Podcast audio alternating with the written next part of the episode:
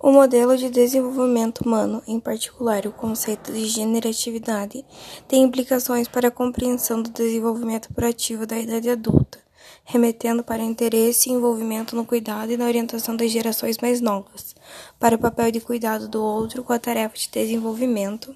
A generatividade tem sido objeto de diversas pesquisas, no âmbito das quais se tem procurado identificar as suas principais características e manifestações e compreender a sua evolução ao longo do ciclo vital. O conceito da generatividade foi proposto por Erickson para definir o sétimo estágio de desenvolvimento pessoal, situando-se na sequência das tarefas de desenvolvimento anteriores, nomeadas das construções da identidade e da intimidade. A generatividade constitui uma tarefa da adultez e expressa-se por um interesse em educar e guiar as gerações mais novas. Seria a intenção e ação de tomar conta ou de cuidar de outros. Nisso surgiu a Economia de Francisco, que é um movimento cultural convocado pelo Papa Francisco, que ele busca reunir e articular pessoas e organizações que desejam construir um sistema econômico mais justo, inclusivo e regenerativo e também criar um movimento de jovens economistas. Para o Papa, é necessário corrigir os modelos de crescimento que não respeitam o homem, o meio ambiente e a dignidade da pessoa. Então, o novo modelo econômico foi fruto de uma cultura de comunhão baseada na fraternidade e na equidade. Nesse conjunto, trata-se de repensar a função da economia na sociedade, afinal, a economia, em princípio, deve servir para vivermos melhor e não para que estejamos a seu serviço. Uma economia a serviço do bem comum implica que seja economicamente viável, mas também socialmente justa e ambientalmente sustentável. Esse triplo objetivo ele define um novo equilíbrio e uma outra forma de organização. O que hoje nós produzimos é amplamente suficiente para uma vida digna e confortável para todos.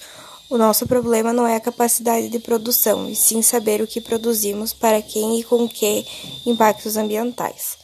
O grande desafio é o da governança do sistema, que é um desafio sem dúvida técnico, mas sobretudo ético e político.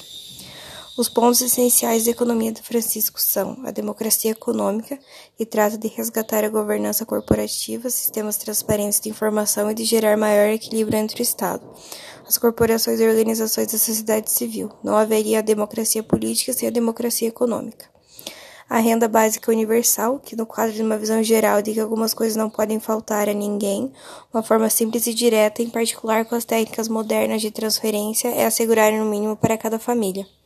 As políticas sociais de acesso universal, público e gratuito. O acesso à saúde, educação, cultura, segurança, habitação e outros itens básicos de sobrevivência devem fazer parte das prioridades absolutas. Não se trata de custos, e sim de investimentos nas pessoas que dinamizam a produtividade e liberam recursos das famílias para as outras formas de consumo. A economia do conhecimento. O conhecimento hoje constitui o principal fator de produção, sendo imaterial e indefinidamente reproduzível. Podemos gerar uma sociedade não só devidamente informada, mas com acesso universal e gratuito aos avanços tecnológicos e a democratização dos meios de comunicação, que os recentes avanços do populismo de direita e a erosão dos processos democráticos mostram que os meios de comunicação geram deformações insustentáveis, climas de angústia, aprofundamento de ódios e preconceitos. Uma sociedade informada é absolutamente essencial para o próprio funcionamento de uma economia a serviço do bem comum. Há amplos caminhos sendo traçados por pesquisadores e centros de pesquisas, e pode dizer que estão sendo construídas de forma muito dinâmica as bases teóricas de uma outra economia.